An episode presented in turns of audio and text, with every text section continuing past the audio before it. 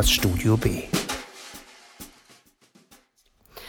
Hallo und herzlich willkommen zur äh, Diskussionsrunde des Studio B, Lob und Verriss. An den Mikrofonen wie immer Irmgard Lumpini. Hallo. Herr Falschgold. Hallo. Und Anne Findeisen. Hallo. Ich glaube, seit Paul Austers 4321 äh, hat es das in dieser Diskussionsrunde nicht gegeben, dass wir alle ein und dasselbe Buch besprochen haben. Besprechen mussten. Ähm, worüber sich vor allem, denke ich, der Herr Falschgold sehr gefreut haben dürfte, weil äh, wir kennen ja seine Schwäche für Namen oder Mitnamen und, sich das, und das Merken von Namen. Es gibt nur ein Buch, es heißt American Dirt. Genau. und die Autorin äh, wissen wir jetzt auch alle, Janine Cummings. Und ich sage gleich mal von vornherein, dass ich als Zoni wirklich nur Janine sagen kann. Ich kriege das andere nicht raus. Okay, hätten wir das also vorab schon mal geklärt. Auf jeden Fall sind dabei drei sehr unterschiedliche Rezensionen äh, herausgekommen. Ich würde sagen, Herr Falschgold hat eher, hm, ich nenne es mal einen Verriss geschrieben, wohingegen meine Rezension doch sehr persönlich war in Kombination mit so, Art, so einer Art kleinen Reisebericht. Und äh, da Irmgard als drittes dran war, konnte sie sich das quasi weitestgehend sparen, nochmal auf den Inhalt einzugehen, weil der dürfte spätestens nach dem zweiten Mal allen mehr oder weniger klar sein. Also, ist ähm, auch nicht besonders kompliziert, ne? Genau, und deswegen konnte sie sich einer Metakritik widmen. Äh, wie der ein oder andere vielleicht schon mitgekriegt hat, äh, gab es ja viel Furore um den Roman. Nach äh, anfänglicher, nachdem er anfänglich sehr gefeiert wurde, hat es dann doch viel Diskussionsstoff gegeben.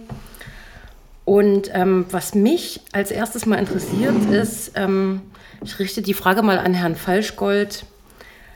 Hast du das Buch erst gelesen und dich dann damit befasst, ähm, was, ist da, was das für eine Diskussion ausgelöst hat? Oder kanntest du die Diskussion darum schon vorher? Ich hatte sie so ein bisschen im Hintergrund mitbekommen, aber ich tue ja prinzipiell keine Rezension vorher lesen und noch nichts. Also ich versuche immer über alle Werke, auch Filme, nichts zu lesen. Ich möchte mich komplett dem Werk widmen und es soll zu mir sprechen, um es mal ganz hochtrabend zu sagen.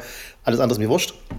Und habe auch wirklich. Äh, obwohl ich mich dann beim Lesen von Rezensionen hinterher, habe ich mich in vielen, was ich gedacht habe, wiedergefunden. Also ich war offenbar nicht der Einzige. Aber ich habe definitiv äh, erst hinterher mir äh, ein Bild darüber geschafft, was denn nun wirklich dieses große Drama um das Buch ist. Weil mir ging es so, ich habe es auch, ähm, wie gesagt, zu Beginn meines Urlaubs gelesen, habe dann lange während des Schreibens andere Rezensionen aus, also mich erstmal nicht, gar nicht damit befasst, auch äh, deine zum Beispiel noch gar nicht gelesen. Das was Gutes. Ähm, irgendwann zwischendrin habe ich dann doch diesen, bin ich, habe ich doch diesen Fehler begangen, äh, kurz mal in mich, das, mich in das einzulesen, was diese Miriam Gurba dazu geschrieben hat. Wir kommen dann auf, gleich nochmal auf sie zurück. Und dann habe ich gemerkt, dass mich das äh, irgendwie total beeinflusst hat, in dem, wie ich über dieses Buch denke. Und dann habe ich mich aber trotzdem wieder auf mich zurückbesinnt und habe mir gedacht, nee, ich schreibe die Rezension, wie ich das beim Lesen empfunden habe ja, und dann habe ich mich halt hinterher nochmal mit ähm, den Einzelmeinungen befasst. Und ähm, ich glaube, dir ging es ähnlich, Irmgard, oder? Du hast ja das Buch auch erst gelesen, oder? Nein. Nee, ich gehe ja prinzipiell komplett anders als, als Herr Falschgold dran. Ich habe aber auch keine Ahnung von Literatur. Ich nehme tatsächlich Rezensionen sehr gerne wahr, auch äh, wenn es irgendwelche Dispute darum geht und. Ähm, kann dann unabhängig davon das Werk lesen. Also ich habe es ja in, in Portugal im Urlaub gelesen, fand es da eine spannende Geschichte, so ein, so ein Page-Turner und ähm, fand einige Sachen daran komisch. Fand die Lektüre jetzt aber eben auch gar nicht schlimm. Und als ich mich dann das, aber das eingehende. Das ist das, worauf ich hinaus wollte. Genau, und als ich mich dann eingehende damit beschäftigt habe, das ist ja immer so die Frage bei unserer Sendung, also zum einen Lob und Verriss. Wir lesen Werke und urteilen hinterher darüber. Und dann kommt aber ja ganz oft am Ende die Frage, würdet ihr das Buch anderen empfehlen? Und da bin ich tatsächlich diesmal absolut zweigeteilt. Also ich habe das so weggelesen, aber ich lese auch äh, gern mal einen schlechten Krimi. Das macht mich alles nie wirr. Und in dem Fall würde ich sagen, ähm, ich würde es auf gar keinen Fall weiterempfehlen. Tatsächlich. Also wir können aber auch gern dann zuerst über die Sachen sprechen, die uns vielleicht beim Lesen so aufgefallen sind, weil ich fand da Herrn Falschgold sehr interessant, der als ähm, nicht gerade als Kinderliebhaber bekannter Mensch ja sehr stark auf diesen Aspekt abgehoben hat, dass die äh, Mutter Lydia die Flucht mit äh, ihrem Sohn Luca?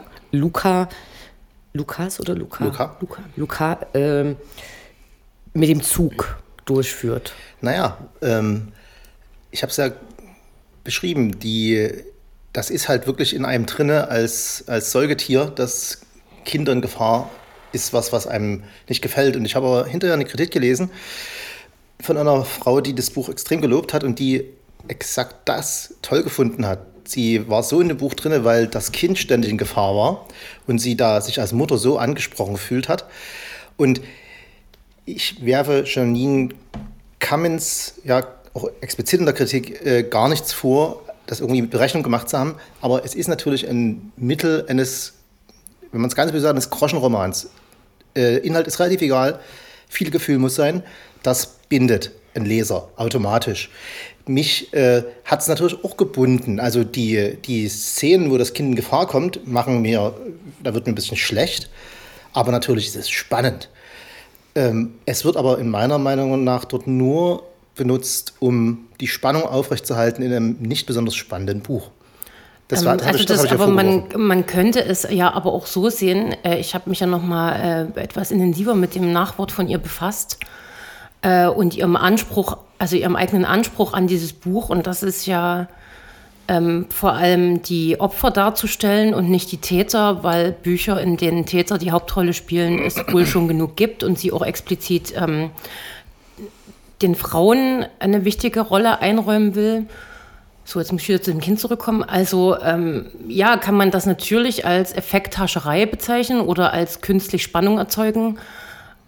Aber letztlich, wenn Dinge halt so passieren und sie versucht, das nach ihrem Anspruch so real wie möglich oder realistisch wie möglich darzustellen, gehört das ja dann auch einfach dazu, oder nicht? Das Problem ist, das hat sie, glaube ich, auch gemerkt, ähm, dass sie das noch nicht mal richtig gut kann.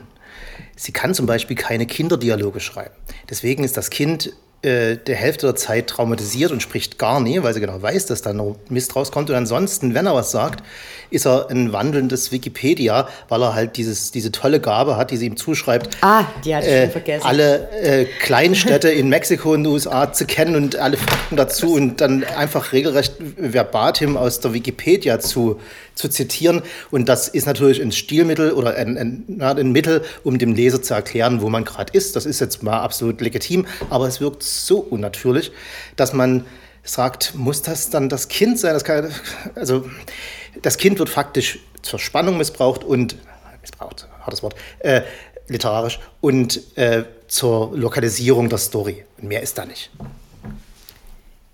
Ich habe tatsächlich das auch als sehr seltsam empfunden. Also ich habe es gar nicht so empfunden wie, also am Anfang ist er natürlich traumatisiert, aber er ist ein absurd ruhiges Kind. Also ich nehme den im, im Rest des Romans eher als jemanden wahr, der mit absoluter, mit absolutem Stoizismus, der in seinem Alter unklar ist. Also wo, wo ich mich, wo, woher sollte es kommen? Er ist ein Autist, war in, meinem, in meiner Vorstellung. Okay, aber, aber äh, das, war, das war für mich enorm unglaubwürdig. Der ja, macht ne? das alles mit. Der ist immer äh, vorne dran, kümmert sich. Äh, der hatte natürlich auch diese eine Zuneigungsgeschichte zu diesem ein äh, Mädchen oder junge Frau äh, von, den, von den Schwestern, die die beiden auf ihrer Flucht treffen. Aber ich würde ja vielleicht, äh, bevor wir zu den ganz großen Kanonen der Kritik kommen, tatsächlich so auf ein paar Sachen eingehen, wo ich beim Lesen so überrascht war. Ja, gerne. Also die mich dort aber noch nicht so gestört haben, weil ich meine, ich habe auch schon 56 äh, Fortsetzungsromane in der Krimiserie in der Zukunft gelesen. So. Also, was mich als erstes wirklich überrascht hat, war, es ist ja diese Mordszene und. Äh, die übrigens hervorragend ist. Ne? Das erste Kapitel ist unbestritten super. Klar, und trotzdem, warum findet das bei einer Quinceañera statt? Das ist so dieses äh, Äquivalent zur Jugendweihe, aber das ist so wie. Wir wissen ja nichts über Mexikaner und über Südamerikaner, aber was ist ein großes Ding? Die Quincenara der 15-jährigen Töchter, die quasi unendlich aufgebrezelt und äh, sehr teuer und es wird gefeiert und, und es ist so, also mich, ich fand es so störend, weil, weil, es so ein, weil es so ein absolutes Klischee ist. Wie der ganze Roman. Äh, fast alles. Er ist, er ist ja, wie sie selber sagt, nicht für Mexikaner, sondern er ist für Leute, die nicht aus Mexiko kommen, vielleicht die Story nicht kennen. Schwer zu glauben. Deswegen schreibt sie das. Was? Und da muss sie natürlich, denkt sie, äh, das möglichst einfach gestalten, dass wir alle wissen, wir wissen, wie es da aussieht. Jeder hat schon mal eine Künstler gesehen, glaube ich. Oder Ja, jeder, jeder, der zumindest äh, US-amerikanische äh, TV-Serien sieht, in denen es muss alles super mexikanisch sein. So, das fand ich un unglaublich ähm, klischeebehaftet. Dann dieser Punkt, äh, sie überlebt es mit ihrem Sohn und als die Polizei eintrifft, dann äh, flieht sie da mehr oder weniger abrupt, weil sie weiß, dass die Polizei total korrupt ist. So, und ich meine, wir haben alle Don Winslow gelesen, wir haben Serien gesehen, wir haben Filme Narcos gesehen. zum Beispiel auf Netflix. Und trotzdem erscheint mir auch das als ein enormes Klischee. Wenn ich sage, ich denke, dass in Deutschland alle Polizisten rechtsoffen sind, mindestens, dann wird mir das ja auch um die Ohren gehauen. Da wird auch gesagt, nee, es gibt auch Polizisten, die wollen, dass die Leute sicher sind oder irgendwas so. Aber nichts anderes macht äh, Janine Cummings in diesem Moment, sondern sagt, äh, die Lydia, die erkennt instinktiv, äh, dass sie und ihr Sohn sterben werden, wenn sie jetzt nicht sofort hier abhaut, weil also äh, die Polizei ist gegen sie, alle sind gegen sie. Und dann, was mich wirklich alle macht, ist die permanente Überraschtheit dieser Frau.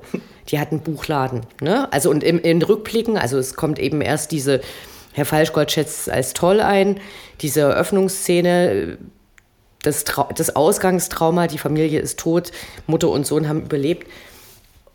Und in Rückblicken wird ja dann so ihre Geschichte erzählt. Und ihr Mann ist eben ein investigativer Journalist, dessen Spezialität Drogenkartelle sind, wo ich mich dann frage, wie kann diese Frau die ganze Zeit überrascht sein? Oh, Drogenkartelle.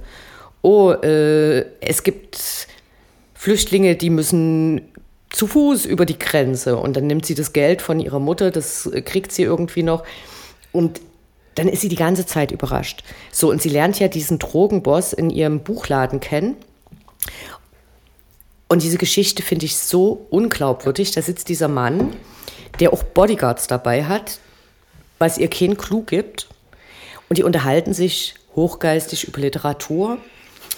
Und er wird ihr Freund. Da entwickelt sich eine Freundschaft aus, den, aus der Liebe zu den Büchern. Und von seiner Seite ist sogar eine Liebe zu ihr. Ne? Und er, und er zeigt ihr seine selbstgeschriebenen Gedichte. Und dann ist das Ganze ja eigentlich eine tragische Love Story, weil der investigative Journalisten-Ehemann betrügt es ja, indem er die Wahrheit veröffentlicht.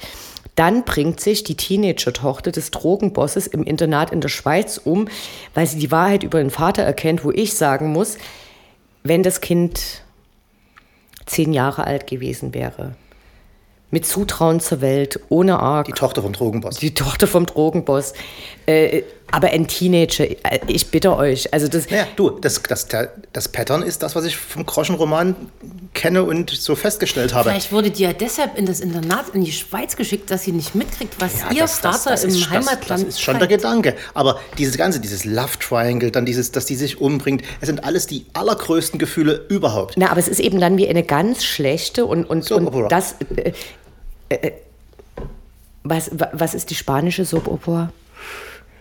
Äh, äh, Nepal, Pa, Espanol. Müssen wir, müssen wir instantly dann nochmal googeln und reichen das nach. Aber das macht es zu einer dermaßen klischeebeladenen Geschichte.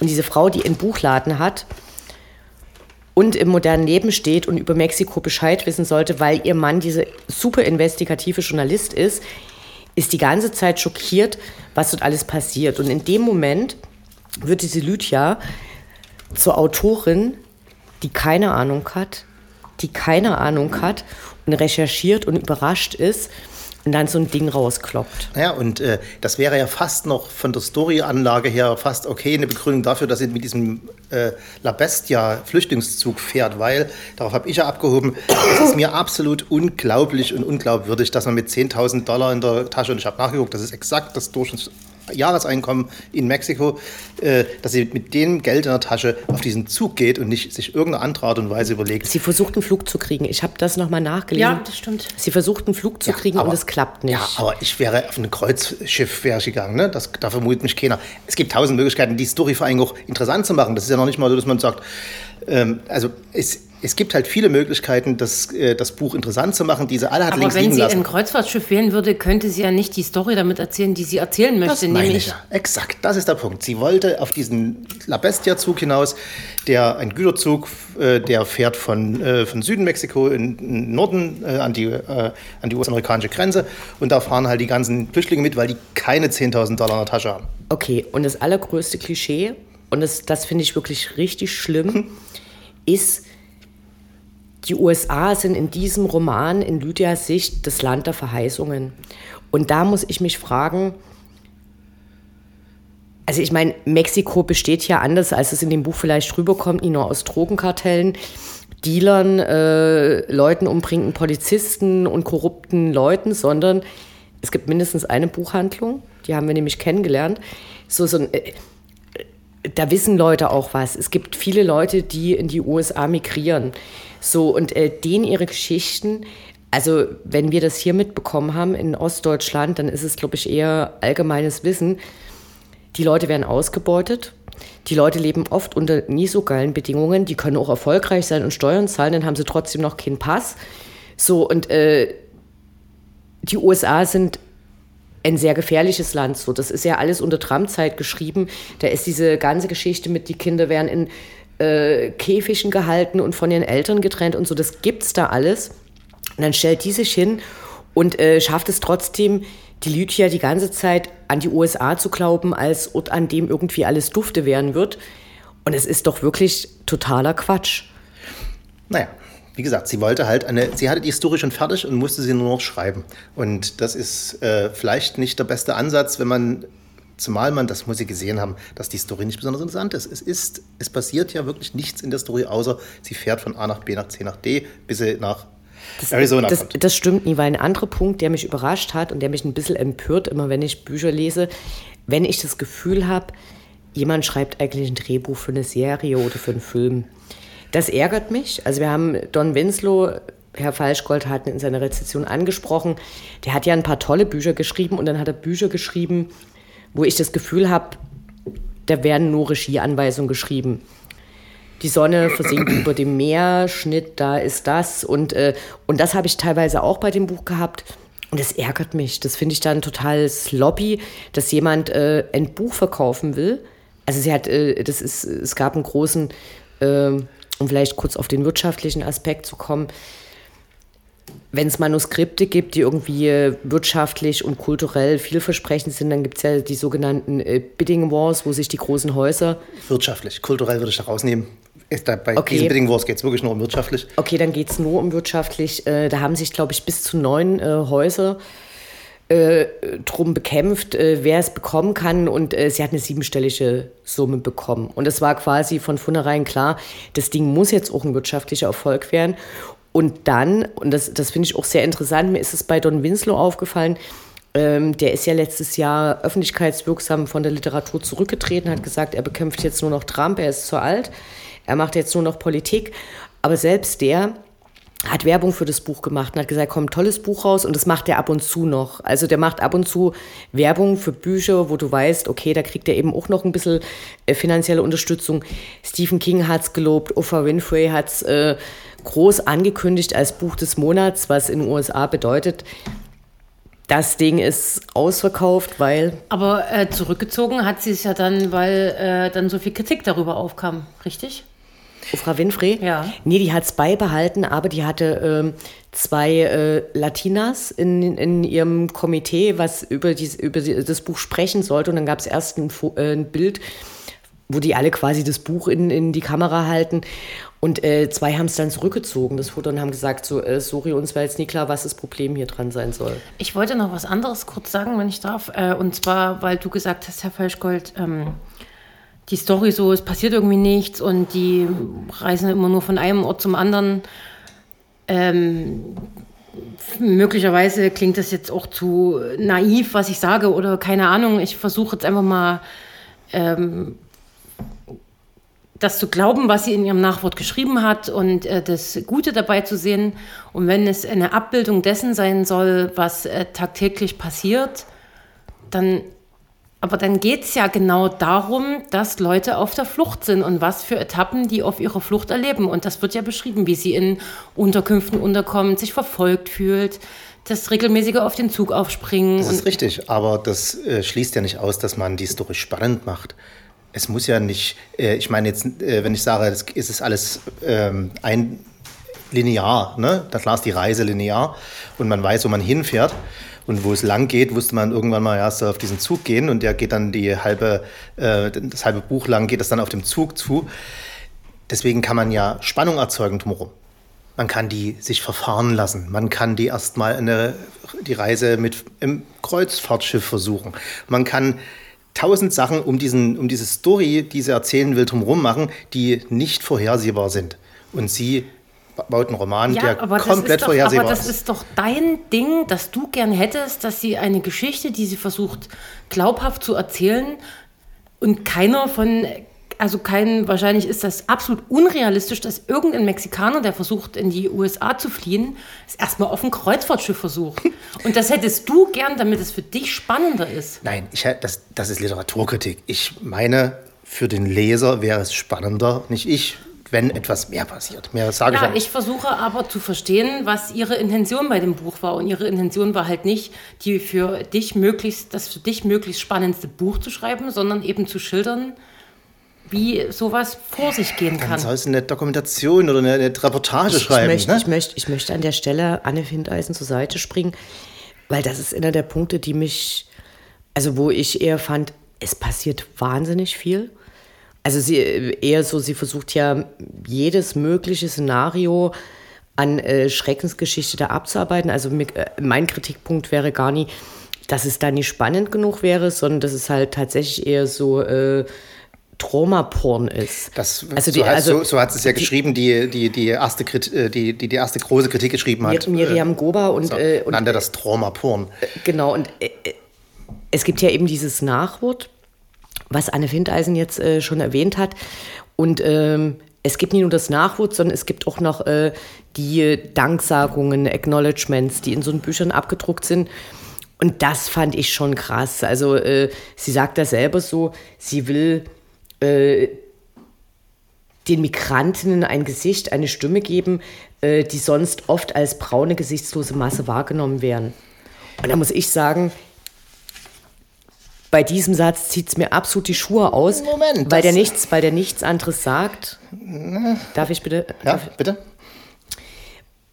weil der Satz sehr viel über Janine Cummins und ihre Überzeugungen sagt und nichts darüber, wie andere Leute irgendwas wahrnehmen. So, indem sie sagt, den Leuten, die oft als gesichtslose braune Masse wahrgenommen werden, so, ich wage zu behaupten, von uns würde das niemand machen. So, und sie sagt, das wird so wahrgenommen und ich will denen da jetzt so, eine, äh, so ein Gesicht geben und eine Stimme geben. Und dann sagen die Kritikerinnen zu Recht, äh, Entschuldigung. Erstens haben wir selber eine Stimme, wir können doch auch selber für uns sprechen. Wenn du uns als gesichtslos wahrnimmst, dann ist es dein Problem.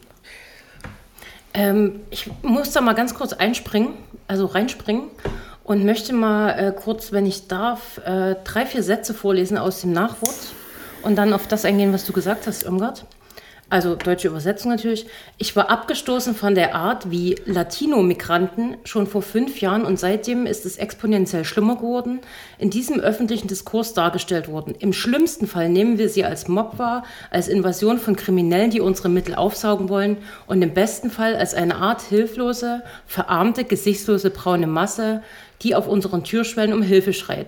Also lasse ich das nicht so ganz stehen, wie du das gesagt hast. Sie spricht von Latino-Migranten und sagt dazu, im schlimmsten Fall wird, werden diese Menschen als Mob oder als gesichtslose braune Masse wahrgenommen.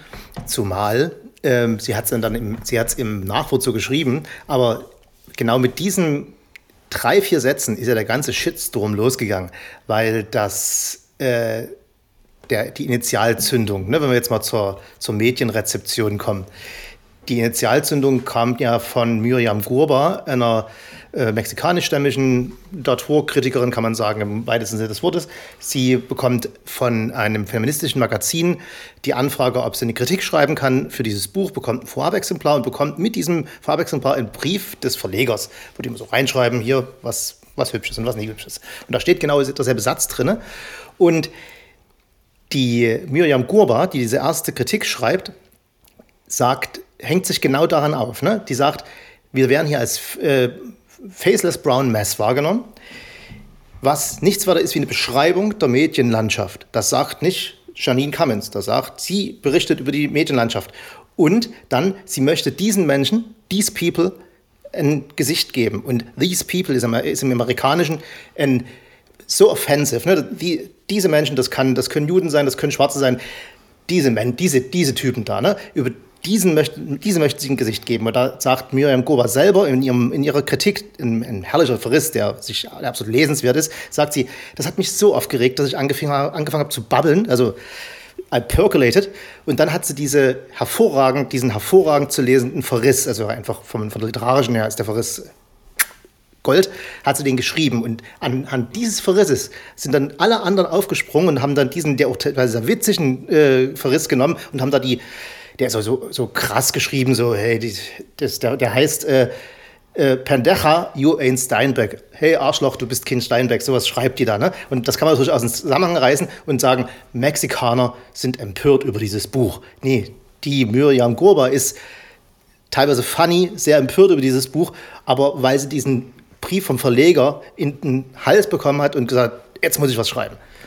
Ich möchte kurz reingrätschen, weil ich finde es interessant, ähm, dass die deutsche Übersetzung abzuweichen scheint von dem original publizierten Nachwort. Und es ist nicht, dass andere Leute das so wahrnehmen, sondern Janine Cummings schreibt, at worst, we perceive them as an invading mob of resource training criminals and at best a sort of helpless, empowered, faceless brown mass. So, sie schließt sich da explizit mit ein und ich finde das eine tatsächlich sehr wichtige Kritik, weil äh, ich habe das dann noch so ein bisschen weiterverfolgt, die ganze Kontroverse. Und Janine Cummings äh, macht da keine gute Figur dabei. Die sagt nämlich dann ähm, so Sachen wie, es gibt eine Erzählung von der Rechten, das ist eben, dass diese Leute wie Invading Mobs sind. Und dann ist aber auch was von der Linken. Und äh, da gibt es dann diese Gefahr manchmal, dass man, äh, dass es so gefährlich wird, dass man äh, Leute zum Schweigen bringt und sie weiß ganz genau, dass sie sich damit meint. Und dann sagt sie nämlich, äh, jeder sollte äh, an diesen Geschichten, im Erzählen dieser Geschichten beteiligt werden und natürlich mit besonderer Aufmerksamkeit und Sensitivität. Und diese Sensitivität bringt sie halt überhaupt nicht auf. Weil ich habe eine interessante Diskussion angefangen zu schauen. Ich packe den Link äh, zu, dem, zu der YouTube-Diskussion auch äh, in meine Rezension mit rein. Da spricht ein ähm, ein Wirtschaftsprofessor. Und äh, Miriam Gruber ist da auch mit dabei, das ist sehr interessant. Aber der sagt, das Problem mit solchen Büchern und, der, und dem Erfolg dieser Bücher ist auch, die Leute sind dann zwar vielleicht sensibilisiert, äh, wie krass das alles ist, aber Mexiko und diese Fluchtgeschichten, wie wird es denn dargestellt? Alles voller korrupter Bullen, Drogenkartelle und das beeinflusst reale Politik. So, Miriam Gruber fasst es, glaube ich, so zusammen, die sagt, dieses Buch, äh, da reibt sich Trump die Hände und sagt, den Film will ich sehen. So, die Filmrechte sind auch schon verkauft. Und äh, weil das gucken sich die Rechten an und sagen, na, eigentlich müssen wir da einmarschieren, da müssen wir alles in Ordnung bringen. Und dieser Wirtschaftstyp sagt, Natürlich, das, so eine Wahrnehmung beeinflusst reale Politik, die beeinflusst den War on Drugs, die beeinflusst Grenzpolitik, die verunmöglicht Leuten eine reale Chance, wenn die nämlich immer nur als Geflüchtete wahrgenommen werden, aber eben nie als Leute, die Schriftsteller sind, die einen Job haben, die irgendwas haben. Und äh, was es für mich für Janine Cummings noch schlechter macht, ist in dem Nachwort, da geht sie ja auch auf zum Beispiel auf ihren Ehemann ein und sagt, ich habe ein äh, undocumented immigrant, also jemand ohne Papiere geheiratet. Und dann betont sie im nächsten Satz, dass er ein total wertvolles Mitglied der Gesellschaft ist. Er hat nämlich ein erfolgreiches Geschäft und bezahlt Unmengen Geld ins Gesundheitssystem. Und äh, eigentlich ist sie diese rechte Person und sie hat dieses Buch für weiße Frauen geschrieben. Ähm, da habe ich im Nachwort auch nochmal drauf geachtet. Gut, ich kann mich jetzt nur auf die deutsche Übersetzung beziehen. Habe ich etwas anders verstanden? Ich weiß, was du meinst, aber ich habe das eher so gelesen, dass selbst jemand, der ähm, der es geschafft hat, ne, der Geld verdient, in das Sozialsystem einzahlt, etc. pp., dass nicht mal der das schafft, da offiziell Dokumente zu bekommen. Was im Umkehrschluss für mich bedeutet, wenn du es nicht schaffst, dann was ist denn dann mit denen? Also für die ist es ja noch schwieriger. Ich finde, die ignoriert sie in dem Buch, weil äh, sie ja trotzdem die ganze Zeit die USA als das verheißungsvolle Land darstellt. Äh, ich bin der Meinung, dass das ein Paradebeispiel dafür ist, wie Medien und Literatur heutzutage im Kapitalismus, kann man sagen, funktionieren. Das ganze Buch wäre nicht, oder diese ganze Diskussion wäre nicht so hochgekocht, A, nicht, A, wenn das Buch nicht so viel Geld eingebracht hätte. Ne?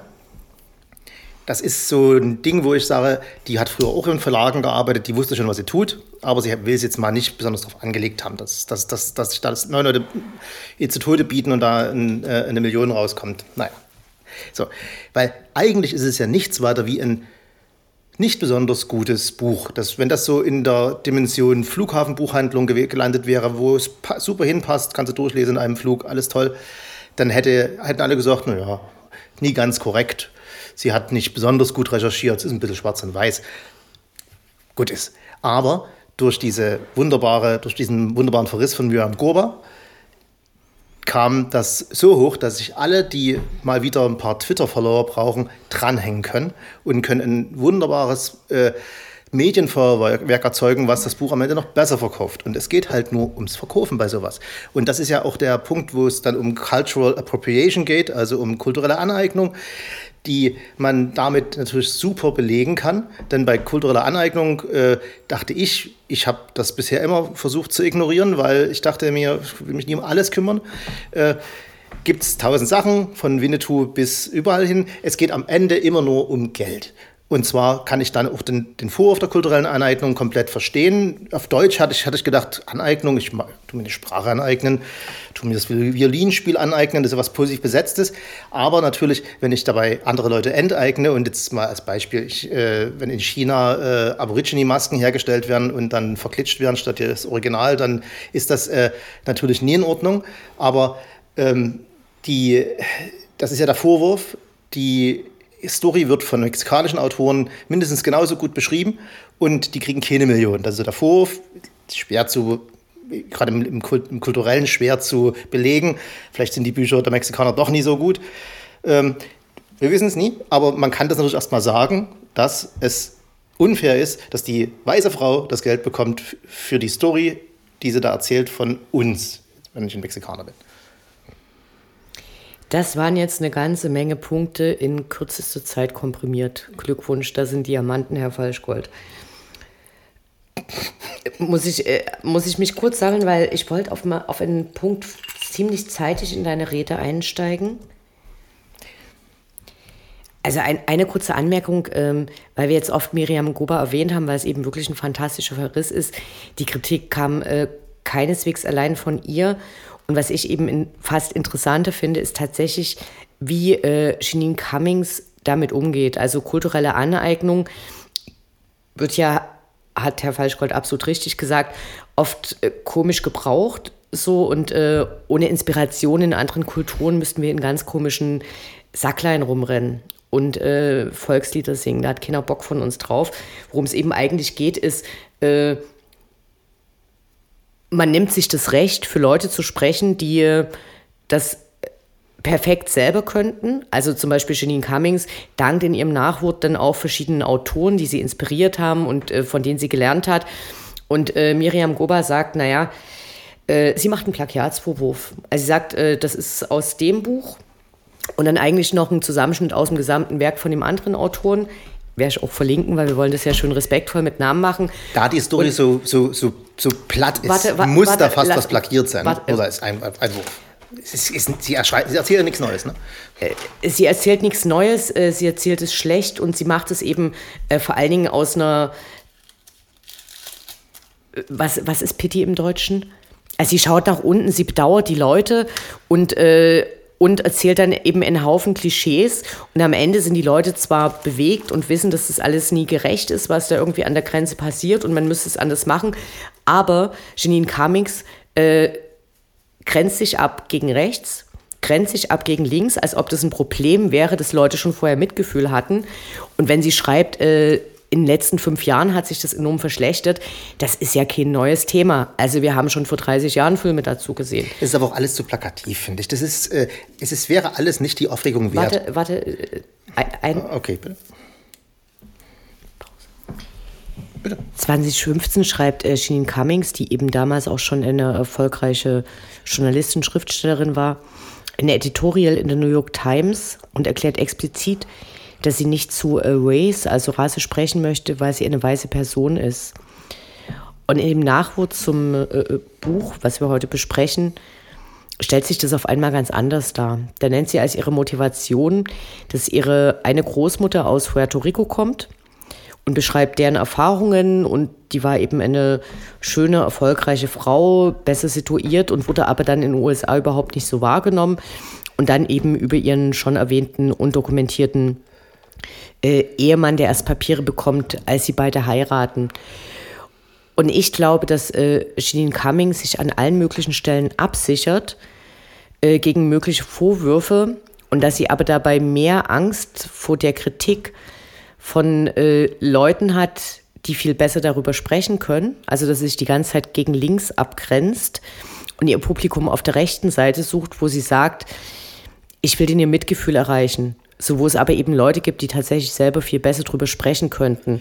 Und das finde ich schon interessant, dass sie diese eher in akademischen und linken Kreisen stattfindende Debatte, wer kann hier über was sprechen, versucht für sich zu kapern, indem sie auf einmal von einer weißen Person zu einer, ich habe eine puerto-ricanische Großmutterperson wird.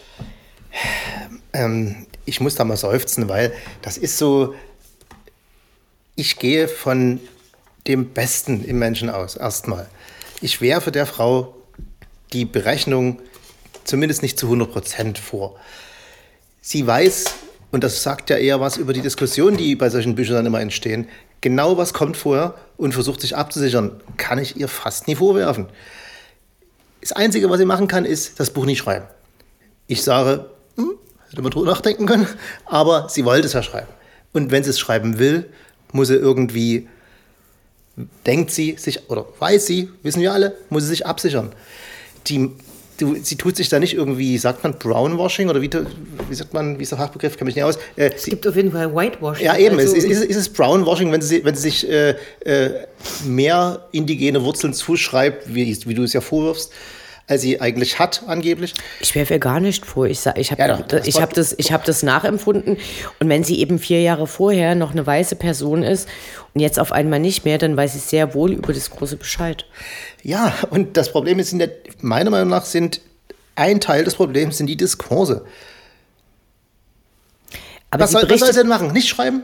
Nee. Sag's mal ernsthaft. Wir, wir, haben ja, wir, wir, haben ja, wir haben ja jetzt eine Stunde drüber gesprochen. Fast. Und wir waren uns einig darüber, das Buch ist voller Klischees. Ja. Und ich habe diesen Wirtschaftstypen erwähnt, der sagt, wenn so etwas erfolgreich ist, und so etwas im Gedächtnis der Leute bleibt, dann beeinflusst es natürlich nie nur unseren literarischen Genuss oder Nicht-Genuss, sondern auch Politik. Ja. Und äh, sie, sie schreibt ja selbst von, wir nehmen diese Leute als wahr. Und dann ist sie da eben keine geeignete Person, um über so ein Thema zu schreiben. So, und das ist genau ein Punkt, wo ich einsteige und sage, nein, jeder kann schreiben, worüber er will. Und die, das Einzige, was man dem Buch vorwerfen kann und muss, oder nee, noch nicht ein Buch, sondern das Einzige, was das Problem ist, ist, dass das Buch so ein Millionenerfolg geworden ist. Wäre das ein ganz normaler kleiner Roman gewesen, würden alle sagen, man hat es nie besonders gut gemacht. Man kann die ganze Kritik anbringen, aber es wäre nie so ein riesengroßer Shitstorm geworden. Es, und auch wenn sie dann sagt, naja, ähm, man darf ja gar nichts mehr schreiben, dann offensichtlich, dann hat sie ja fast recht. Nee, weil sie ja die ganze Zeit so tut, aber ja wahnsinnig erfolgreich dabei Ich muss nochmal wirklich fragen, was soll sie anders machen? Darf eine weise Frau in dem Fall dieses Buch nicht schreiben? Aber ist ja eigentlich gut, dass sie es gemacht hat, weil sie damit eine Debatte losgetreten hat und äh, damit Menschen zum Nachdenken angeregt hat, äh, ob sie jetzt besonders gut dabei weggekommen ist oder nicht. Und sie hat sich ja, wenn wir jetzt mal äh, als das krasseste Beispiel die äh, J.K. Rowlings nehmen, die mit, ihrer, mit ihren transfeindlichen äh, Äußerungen ja auch gegen eine Wand gelaufen ist und die genau das Gegenteil gemacht hat. Die hat äh, im Englischen Double Down, die hat gesagt, das ist meine Meinung, ich sage sie, fertig ist der Lack, deal with it. Ich habe noch ein äh, Mini-Beispiel aus dem Nachwort. Sie hat, ganz kurz, sie, sie, hat sich wenigstens, sie hat sich wenigstens Mühe gegeben, der Kritik irgendwie entgegenzukommen, irgendwas zu machen, irgendwas zu sagen. Also, ähm, der eine oder, eine oder andere Hörer hat schon bemerkt, ich bin hier ein bisschen, hänge hier ein bisschen auf diesem Nachwort fest und ähm, glaube wie Herr Falschgold an das Gute im Menschen.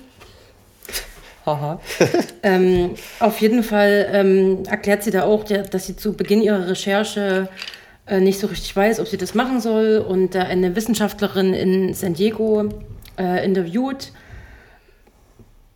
die wahrscheinlich an, muss man dann anhand des Namens erkennen, dass das eine Latina ist, äh, steht aber so nicht explizit dabei. Und sie von ihren Zweifeln erzählt. Und diese Frau sagt jedenfalls zu ihr, Janine, wir brauchen so viele Stimmen, wie wir nur kriegen können, die diese Geschichte erzählen. Ihre, ihre Ermutigung hat mich in den nächsten vier Jahren aufrecht gehalten. Ja. ja. Weil, weil auch die Latinas äh, nicht eine homogene Masse sind. Manche sind so, manche sind so, ne? Und äh, mein Lieblingsspruch ist ja immer das Gegenteil von gut ist gut gemeint. Vielleicht trifft das auch äh, auf diesen Roman zu, aber. 100 Prozent, sag ich mal. Für mich ist es wirklich 100 Prozent gut gemeint, schlecht, schlecht geraten, schlecht gelaufen, sowieso. Wollen wir ein Schlusswort finden? Ja, bevor wir deinem Violinspiel lauschen, das du dir ähm, angeeignet hast, wie du uns vorhin erzählt hast, ähm, war das doch eine interessante Diskussion, oder? Äh, Hatten wir alle unseren Spaß? Erwartbar äh, heftig, aber deswegen machen wir den Scheiß. Ja, können wir es empfehlen oder nicht? Das äh, muss jeder für sich selber entscheiden, glaube ich. Man muss äh, ein bisschen dafür geboren sein, für das Buch, finde ich. Es gibt Leute, denen das wirklich richtig gut gefällt.